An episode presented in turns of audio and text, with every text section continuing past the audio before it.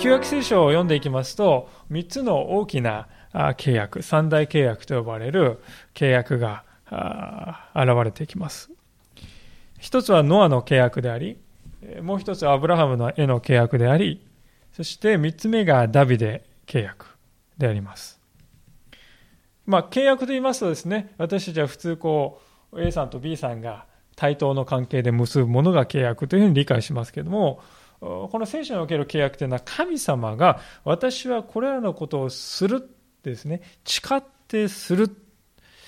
神様嘘つかないから本来はですね、誓いなんて必要ないんですけれども、それでも誓ってするっていうですね、一方的にこう約束、恵みとして約束してくださった。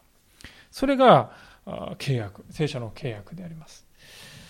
で、今申し上げたノアの契約、ノア契約、アブラハム契約、そしてダビデ契約の中でも一番大事なものがこのダビデ契約ですよね。ある意味でこの旧約聖書における契約の歴史の中の頂点です。これは。でそれがこのダビデ契約であります。で、今日ご一緒に見るこの第2サメル7章こそダビデ契約が与えられているま。そういう記念碑的な章なんですね。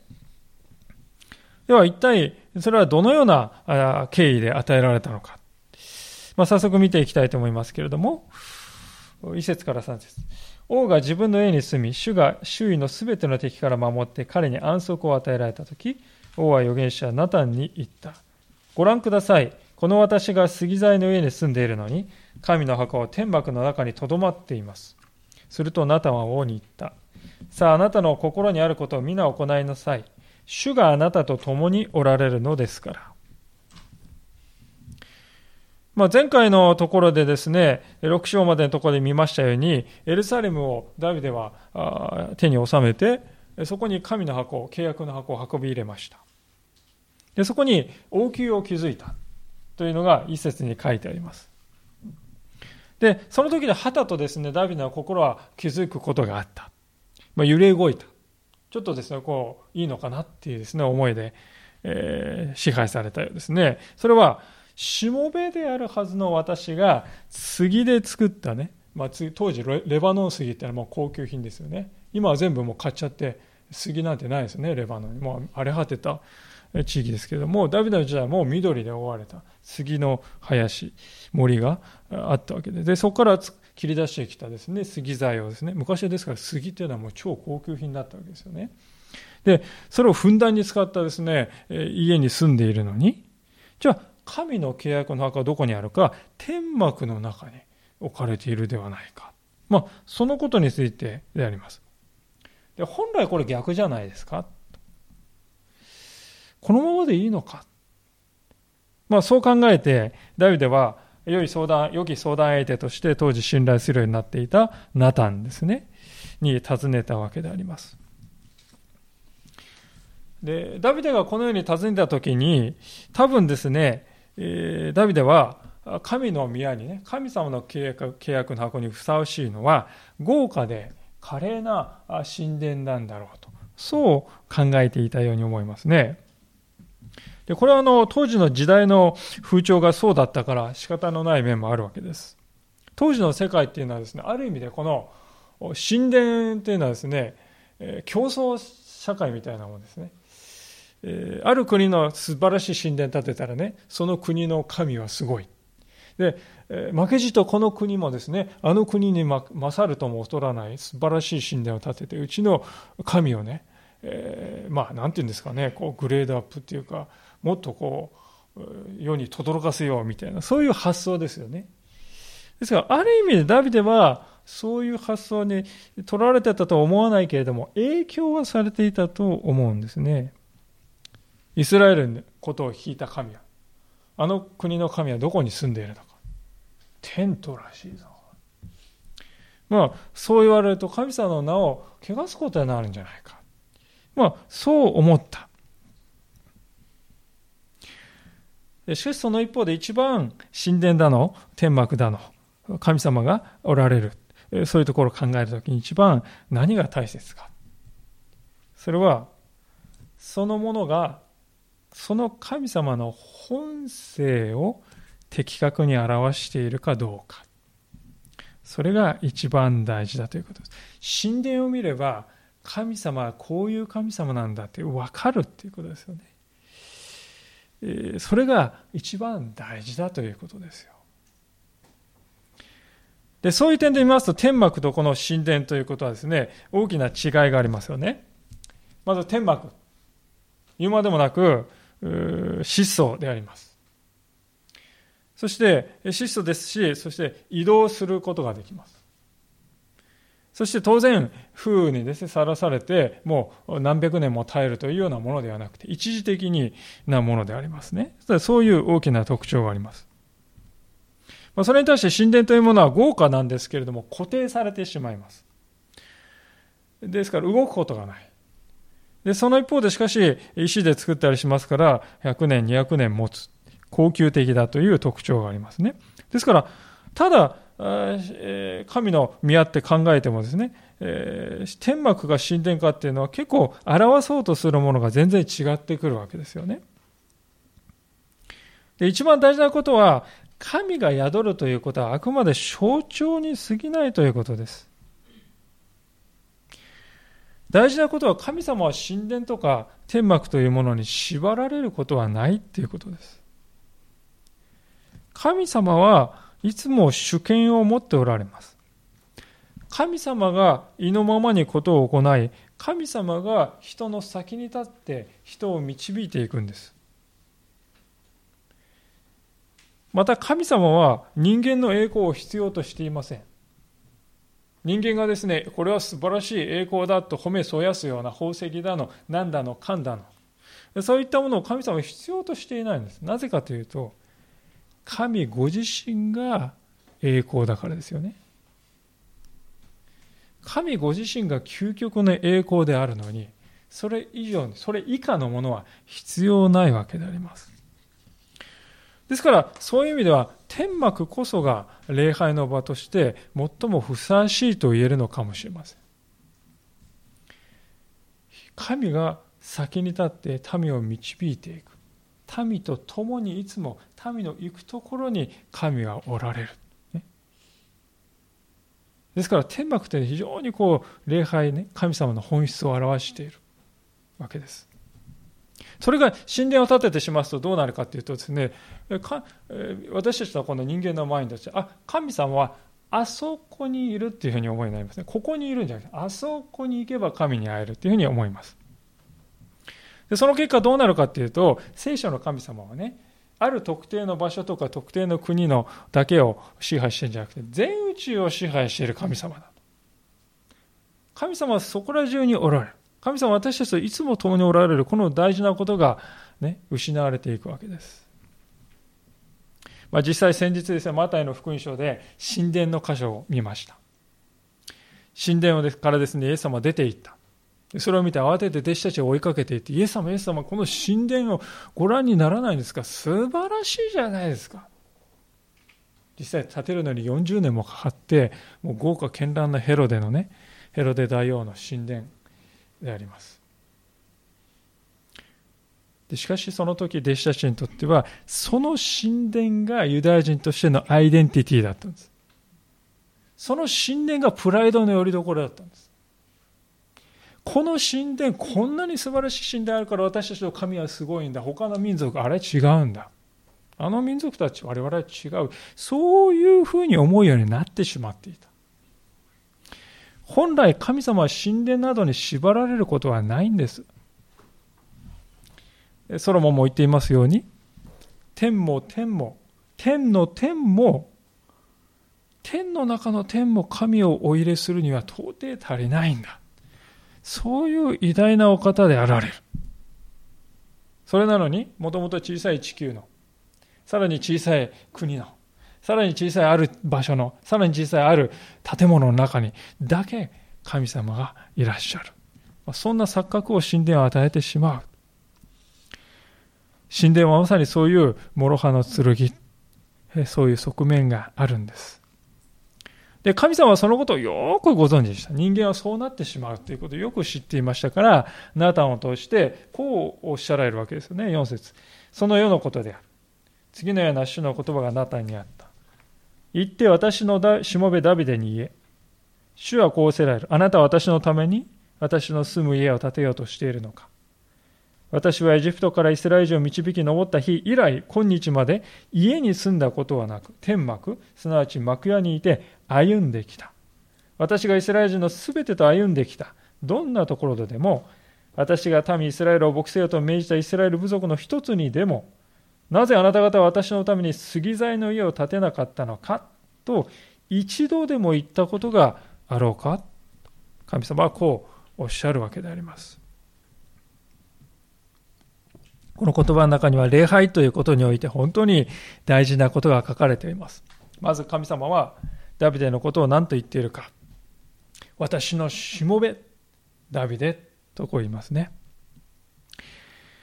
ダビデっていうのは今もう飛ぶ鳥落とす勢いです。エルサレムを占領して、王宮も作って、無数の国民が王様と言ってですね、尊敬して敬うようになったんですよ。それでも、神の前では、しもべであるのだ。それを忘れてはならない。ダビデに言うわけです。そこから離れてはならないよ。自分が主人になってはならないよ。まあ、そういう神様の忠告がここににじみ出ていると思いますね。ダビデは神殿をあなたのためにお立て申し上げたいのです。こう願いましたけれども、それに対して神様はですね、イスラエルの歴史を思い出してごらんと。歴史を紐解いていったわけですよね。イスラエルの民族の始まりというのはですね、国の始まりというのは実質的にあのモーセに率いられてエジプトを脱出したあの日から始まったと言ってよいと思います、ね。国としてのね、歩みというのは。で、モーセに率いられてエジプトを出た時に、イスラエル人どうですか？なんかこう、箱とかね、え、なんか礼拝場所ありましたか？何もないんです。契約の箱もないんです。あったのは、ただ雲の柱、夜は火の柱。それが民を導いていた。それだけですよ。ようやくシナイ山にたどり着いた時に、モーセに実会のあのね、板が板が与えられて、契約の箱を作れ。天幕を作れって指示が与えられたんですね。それまでは何もないんです。雲の柱、火の柱だけが神の臨在の象徴だった。それ以外に何もない。じゃあ神様いなかったんですか？いや、そうじゃない。神様は確かにおられた。確かに神様は民と共に歩んでおられた。で、このことはですね、とても大事ですなことを言っていると思います。つまり、礼拝をするために何がないとできない、何がないと、ね、足りないとか、そういうことは基本的にないんだっていうことですね。極端な話、契約のことか会見のテーマ、これいらないんです。それすらいらないんですじゃあなぜ神様は契約の箱とか会見の天幕、これを作りなさいって言ったんでしょうかそれは、私は信仰の弱い私たちに対する配慮なんだと思うんです。神様が共におられますよって言われて、私たちは、い、そうです。はい、そうですか。パッと信じられるか本当になかなかそうは思えない。神様を感じない。それが私たちの悲しいかな現実であります。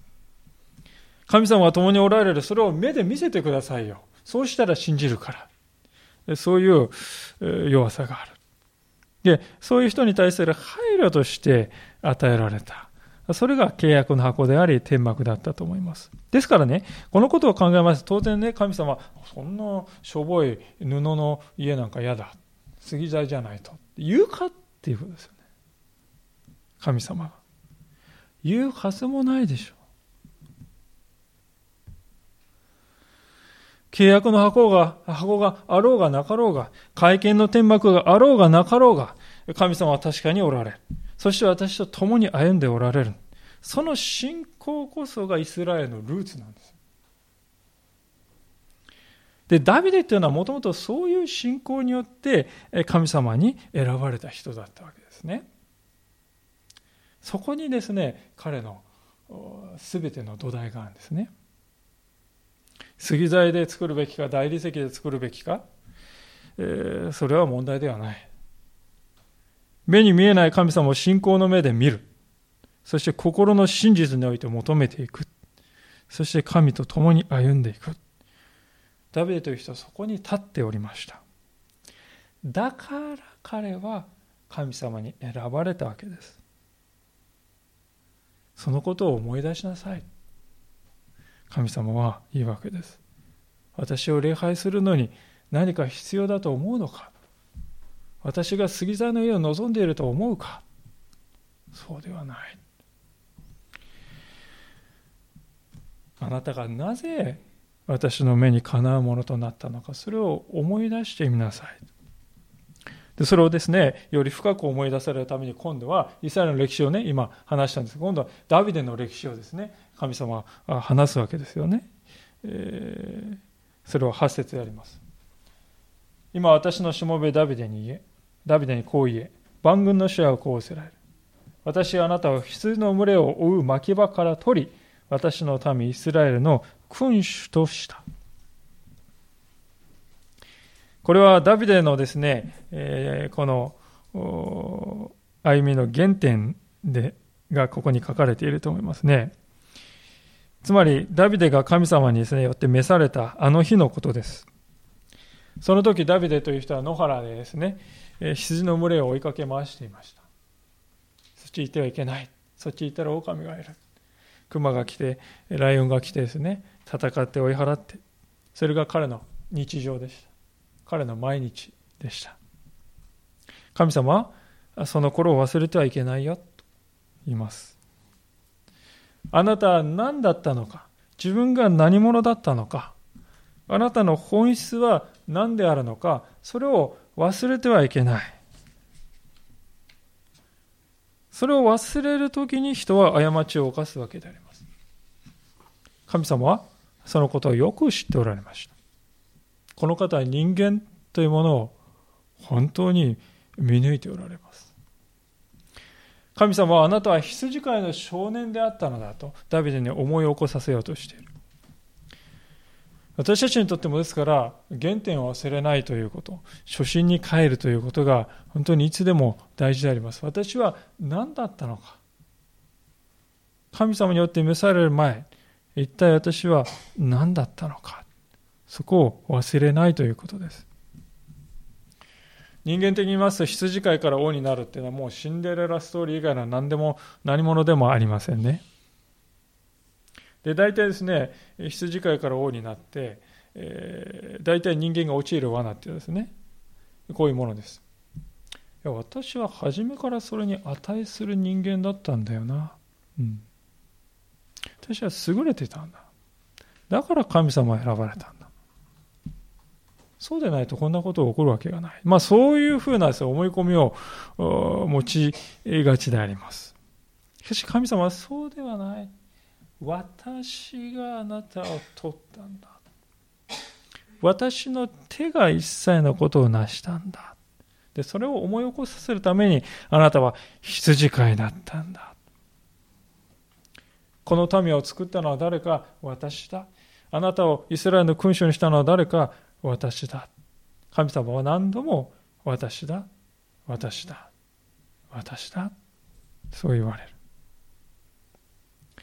このことを通して神様はですから、ダビデにとってのね、真の王様っていうのは誰か。イスラエルにとっての真の王様というのは誰か。それはダビデではない神ご自身なんだよと。あなたがあなたの王様ではない。あなたがこの国の王様なのではない。真の王なのではない。それは私なんだということを神様に神様はダビデに語られます。そして、ダビデがその後ですね、今申し上げたのは彼の少年時代のことで、その後歩んできた人生のことをこう言います。9節そしてあなたがどこに行ってもあなたと共におり、あなたの前であなたのすべての敵を立ち滅ぼした。私は地上の大いなるものの名に等しい大いなる名をあなたに与える。まあ、与えるというとこれからのことに感じますけど、これヘブル語の意味からするとこれはですね、与えてきたっていう意味なんです。もう与えてきた。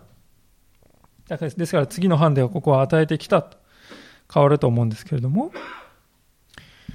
ダビデがこれまで成してきたです、ね素晴らしい業績っていうのは誰の手によるものかということを神様ははっきり書いてあります。ある仲介者はそれを次のように述べております。ダビデは同時大臣の目から見れば輝かしい将軍であった。しかし、彼の成功は目には見えないが、彼の全人生を共に歩んでこられた主によるものであった目に見える私の人生、これが目に見えない神様の手によって与えられ導かれてきたものだ。神の手によるものなんだと、そう受け取ること。信仰を持つということは、物事をいつもそのように見るんだということですよね。ですから私たちは日々ですね、自分自身にこう問いかけたいんです。私が成し得たこと、これは誰の手によるものなのか。これは私たちが毎日向き合うべき本質的に大事な問いだと思います。私たちは日々汗水垂らして苦労しております。毎日机に向かって宿題やですね、課題に取り組んで頭をひねっています。勉強しています。誰のためにしてるんでしょうか誰がそれを成し得るんでしょうかいや、それ私ですよ。私のために私がやってんですよ。まあ、そうかもしれません。しかし、私たちの受け取り方は違う。目には見えないけれども、共に歩んでくださる主がこれら一切を成し得てくださっているんだと。そういうことができるか。そこが本当に問われていることであります。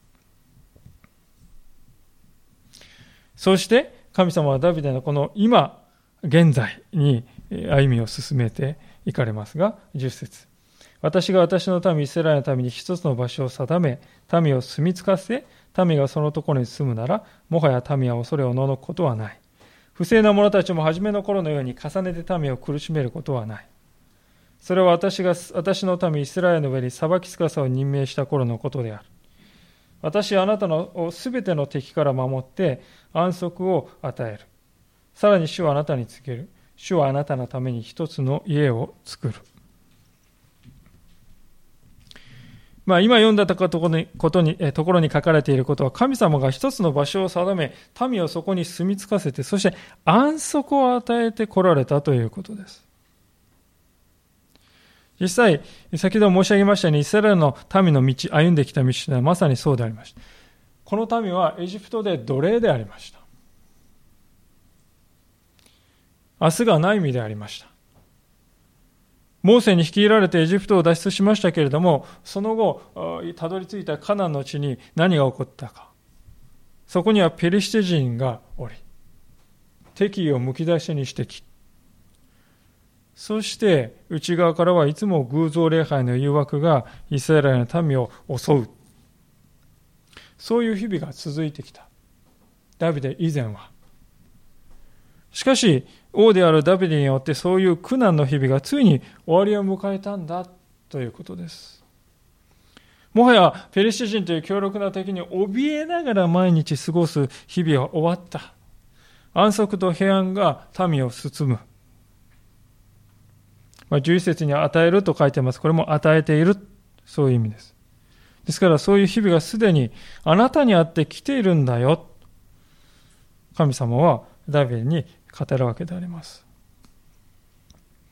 で、実はこれはですね、私たち現代に生きるクリスチャンにとっても救いに至る道筋のモデルだとも言えると思いますね。っていうのは、モーセ、エジプト、ごめんなさい、イスラエルのタイムがですね、もともといたエジプトっていうのはですね、今の世界に置き換えてみてください。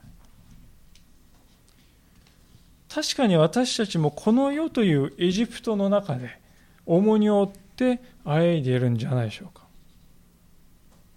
人間関係のもつれに苦しみ、思うようにならないこの人生というものね。そして、じゃあ私たちは行く手には何が待ち受けているのかといえば死ですよね。誰にとっても逃れることができないこの死という、えね、出口、ない出口が待っているだけなんです。まさにですから私たちはこの世がですね、エジプトにおけるイスラエルのためのように囚われているんだ。で、私たち人間がこの世の中で何を望んでいるかというと、この私にはの運命から逃れる道はないものか。多くの人が探求に探求を重ねております。安息を求めて生きているのだということです。しかし、見つからない。それどころか、反対にですね、安息を求めていろいろと試行錯誤するのに、探求するのに、その旅がね、かえって人を疲れさせ、かえって人を陥れるっていう、そういう矛盾したこともね、このエジプトという世の中では起こっております。エジプトを脱出したとしても、その先にさらに敵が待ち受けていたイスラエルの歩み。まさにそれは私たちの今生きている人生にそのまま当てはまるわけです。私たちは真の安息の地を求めています。もはや様々な敵に怯えなくてもよい。敵の中でも最強の敵は何でしょうか？それは死という敵であります。死という敵にさえ怯えなくてよい。安心しきってよい。全く安らぎと全く休みの中に行こうことができる。そういう時を私たちは心から望んでいるのではないでしょうか。神様がダビデに語られた安息の地はですね、そういう究極の安息の地ではありませんでしたね。でも、ダビデが成し得たことは、その一つのモデルにはなっています。私たちはダビデがイスラエルのためにですね、安息を与えた。その彼方にですね、永遠の安息の地をイメージできるということです。聖書はそのように徐々に私たちに行くべき地を明らかにしてくれるわけですね。でそれがまさに、えー、次の箇所に書かれている12節からのところですが、これは未来のことですね。今度は未来にまで神様は進めていかれる。12節あなたの日風が道、あなたがあなたの先祖たちと共に眠るとき、私はあなたの身から出る世継ぎの子をあなたの後に残し、彼の王国を確立させる。彼は私の名のために一つの家を建て、私はその王国の王座を常しえまでも固く建てる。この安息の地を治めるのは、王は誰なのかという話、これからの話を神様はしました。で今読んだ箇所に書いてあるのは、直接的なダビデのそのですね、息子のソロモン、そしてその後のレハブアン、そして続いていくですね、ダビデ王家の確立、そういう約束、その約束が書かれております。で、実際ですね、ダビデ王家というのはこの後400年間にわたって続いていくことになります。その王座は常しえまでも固く立つ永遠の王家だと、そういうわけであります。で神様はさらに、えー、ダビデのみならずですね、えー、彼の死死孫孫に至るまで、どういう神様の前に立場になるかというと、私の異なるというんですよね。私は彼にとって父となり、彼は私にとって異なると14節に書かれております。神の異なるっていうんですよね。これはサウルには神様は決して言わなかったことです。ダビデに対してのみ、あなたは、あなたの子は私の異なると言われた。ダビデとその子孫が神様の前に特別な親しさを持っているものとして見られているということを表しているんですけども、実はこの約束はですね、えー、非常に重要な意味を持っていますね。それはなぜかというと、ダビデ王家から生まれてくることになる主イエス・キリストこそが、神のための代表として、神の子としての立場を継承なさる。でそのことをね、指し示してるわけです。彼は私の異なる、あなたの子孫からね、は私の異なると言ったのは誰においてですね、究極に実現したかというと、千年後にイエス・キリストにおいて究極において実現するということです。でですから、その時のことをもうすでに神様は見ておられた。千年の先を神様は見ておられるということですよね。で、その一方ですね、で、ダビデの直接のこの子孫たちは神様から離れていくであろうという、そういう可能性も神様はすでに見ておられました。14節ですね。もし彼が罪を犯すときは、私は人の杖、人の子の鞭を持って彼を懲らしめると神様は言います。人の杖とか人の子の鞭は何のことかっていうと、イスラエルの周りにいる国々がイスラエルに戦いを挑んでくるという、そういうことを表しております。まあ、実際先ほどダビデの王朝っていうのはですね、400年続いたと言いましたけど、じゃあ400年後どうなったんですか？ダビデ王家はあのバビロン帝国によって粉砕されてしまいました。神様はまさに人の子の無知によってイスラエルを懲らしめた。で、そこでですね、疑問が湧いてくるわけです。神様はダビデの王座を常しえの王座にするっていうね、言ってくださったんじゃないですか。それは一体何だったのか。王家が粉砕されてしまったらどこが常しえなのか。そう思うかもしれません。神様は嘘をついたんでしょうか。それとも途中でやめたと。方針変更なさったんでしょうか。実際こういうですね悩みっていうのはイスラエルのですね後のイスラエルじゃみんな悩んだんです。ダビデ王家はこれ永遠のものだって言われてるのよね。なんでこの400年で滅びた。これはどう理解した？ら神様嘘つくはずがない。でも実際滅びたじゃないですか。一体何なんだこれはって言って悩むんですよそう悩む時代がですねイスラエルのですね紀元前600年頃からイエス様の時代に至るまで悩み続けているわけです。で神様はねそういう悩みが起こるんだということをねもう予期しておられたかのように、えー、あえてですからこう言ってくださるんですね、えー、サウルからは王位を取り去ったけれどもあなたの王家からは取り去ることはしないとはっきり言うんですね15節しかし私はあなたの前からサウルを取り除いて私の恵みをサウルから取り去ったが私の恵みをそのように彼から取り去ることはないと。サウルにしたように王位を取りの取り去るということは彼に対してしないとはっきり言うんです。でさらに16節であなたの家とあなたの王国と私の前に常しえまでも続きあなたの王座は常しえまでも固く立つって言うんですね。ダメ押しであります。ダビデの家とダビデの王国とダビデの王座、これは永遠なものなんだと神様はですね、もう一度誓って言うんですよね。本来神様に誓いなんて必要ないです。誓いっていうのはね、どうも嘘っぽいなって思う人、いやいや、分かった、誓って、なんとかに誓って言うから信じてくれって言ってね、ダメ押しでするものです。神様はそれ本来必要ないんですけども、あえて繰り返して言うんですよね。ですから非常に、非常に重い意味があります、この言葉には。で、これだけの言葉がね、でも与えられた、16節のように与えられたにもかかわらず、ダビデ王家はついえたんですよ。これを一体どう理解すべきなのかっていうのはイスラエルの預言者たちはもう悩みです。悩み抜いた。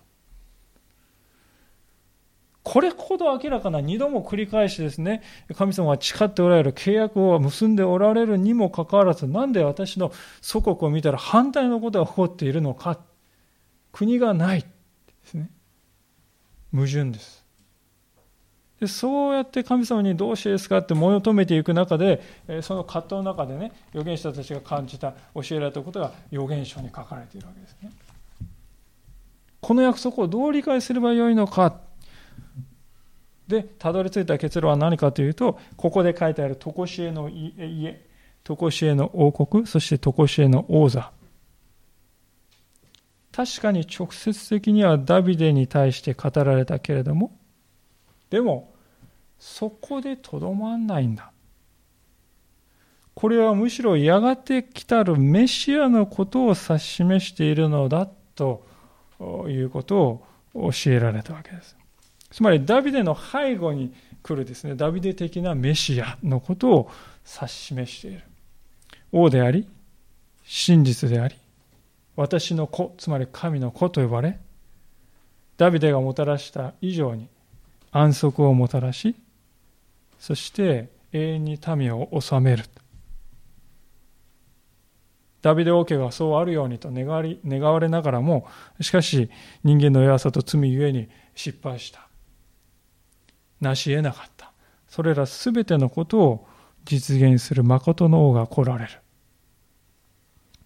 16節で書かれているこの王とは、そのような王なのだということを預言者たちは悟りました。それを民に伝えようとしました。それを今私たちは預言書の中に見るわけであります。言うまでもなく、ここで書かれている王こそイエス・キリスト、そのお方であります。私たちは福音書を見ますと、イエス様の姿がですね、えー、書かれていますが、そこに書かれているイエス様の姿はまさに王であります。イエス様がエルサレムに入ってこられた時にどうしてどうやって入ってきましたか？予言の通りにロバの子に乗って王として入ってきました。神の都に入ってきました。そして王としてマリアから頭に油を注がれました。そして王と王のですね、冠である茨でしたけれども、冠をかぶらせられて十字架に上に、えー、上げられました。まあ面白半分ではあったかもしれないけれども、イエス様に王服を着せましたよね、ヘロデのね。あれも一つの、えー、象徴であります。そして、イエス様のことなど信じてもいないピラトがイエス様の頭上に掲げたのはどういう称号でしたか？ユダヤ人の王ですよね。この王様は、普通王様っていうのはですね、俺のためにお前死ねっていうのが王様なんですね。しかし、この王様は逆なんですよ。あなたのために私が死ぬってですね、これがもう究極の逆転であります。こういう王なんだと。そして、えー、まさにこれ、しもべとしての王なんだと。預言者たちが語ったように、神に良きしもべとしてその王が来られる。まさにそれを体現なさって。そして3日目に何が起こったか、死という究極の敵にこの王は勝利された。勝利のお方だ。そして40人の後の後にどうなったか。あのオリーブ山から王の座であるところの天に帰っていかれ、今は神の右の座につ、右の王座について、そこから精霊をお送りになった。やがて時が来て一切のものをその足の下に置く王様としてその支配と救いが完成される時が来る、ね、それが聖書のストーリーですですから神様はここでダビデの王座が常しえまでも続くと言われた時にその背後に見ておられた絵っていうのはですねそういう絵でありますで私たちはそれがまさに預言者たちが語った通りに実現したということを今ねもう知っており見ているわけであります。ダビデは、はるか彼方の先のことです。見ようと思っても見られ見たいと思っても見られなかった。私たちはしかしこのお方をもうすでに見ています。クリスチャンとしての本当に幸いというのはここに尽きるなと思うんですよね。ダビデがあれほど見たいと思っても見られなかったその永遠の王というお方は私たちはもうすでに与えられているんだと。この幸いというのをですから本当に深くかみしめたいと思いますね。そしてこのお方は本当に名実ともに王様として仰いで従っていきたいと思います。なぜならこのお方のですね、後にこそ、この方が行かれる先にこそ真の安息の地があるからですね。ダビデがイスラエルの民をですね、導いて民を安息に入れたように、私たちの王であるイエス様をこそが私たち真の安息に招き入れてくださる日がもう近づいている。そういうわけで、え今日私たちは、始まりは神様のために神殿を建てたいって願ったダビデですね。でそれに対して神様はあなたを通していろんなことを語って、そこから多くのことを学んできましたけれども、ダビデは神様のために家を建てようとしました。でも逆に神様がダビデのために家を建ててあげるって言われたんですよね。そういうこう逆転が思いがけないことが今日起こってるんですね。で、私はそれはですね、本当にここに礼拝の本質を見るような気がしますね。というのは私たちはしばしばですね、私が神様を礼拝しているんだって思いますよね。私が運転して、私が聖書を読んで、私が歌ってね、私が礼拝して、まあ、下手すると上げてるんだみたいなですね。で、皆さん、そうではなくて、ここを読むときに教えられることは、神が私を礼拝の民にしてくださるんだっていうことじゃないでしょうかね。ダビデは神殿を通して神様の栄光を表したいと思います。素晴らしい神殿を作って神様の栄光を表したいと思ったんです。